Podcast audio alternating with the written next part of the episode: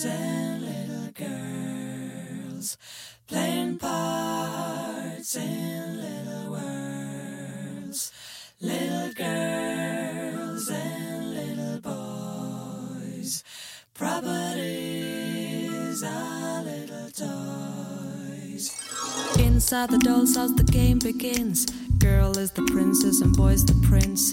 Feeling secure from the ogre who's sitting in the playground. They've got a jingle in case they fight. That will decide who is wrong or right. Gotta be friends and behave if they both are ever gonna be crowned.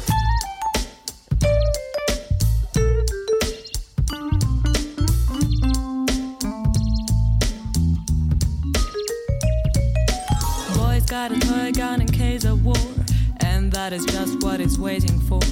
Girl rocks a doll's prom pretending the Bobby is a baby. Tries his best to be hard and cool, girl to be soft as cotton wool. Prince is a gentleman, and the princess is the finest lady.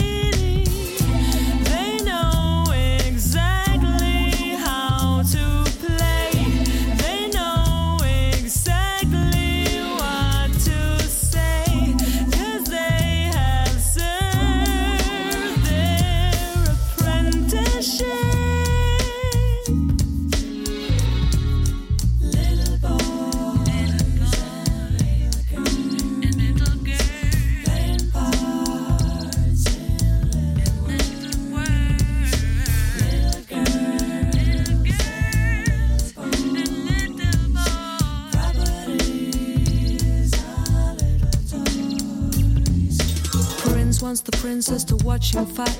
She says that she doesn't think it's right, but he wants to show her that she is together with a winner. Outside the doll's house, the ogre starts shaking the house till it falls apart. Princess and prince gotta run unless they're gonna be his dinner.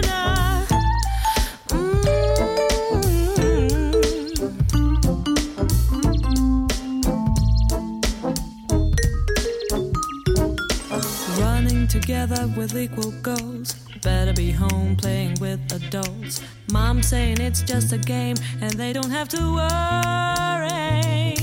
Inside the kitchen, the game begins. Mom is the princess and dad's the prince. Kids getting bored by watching a copy of the same old story.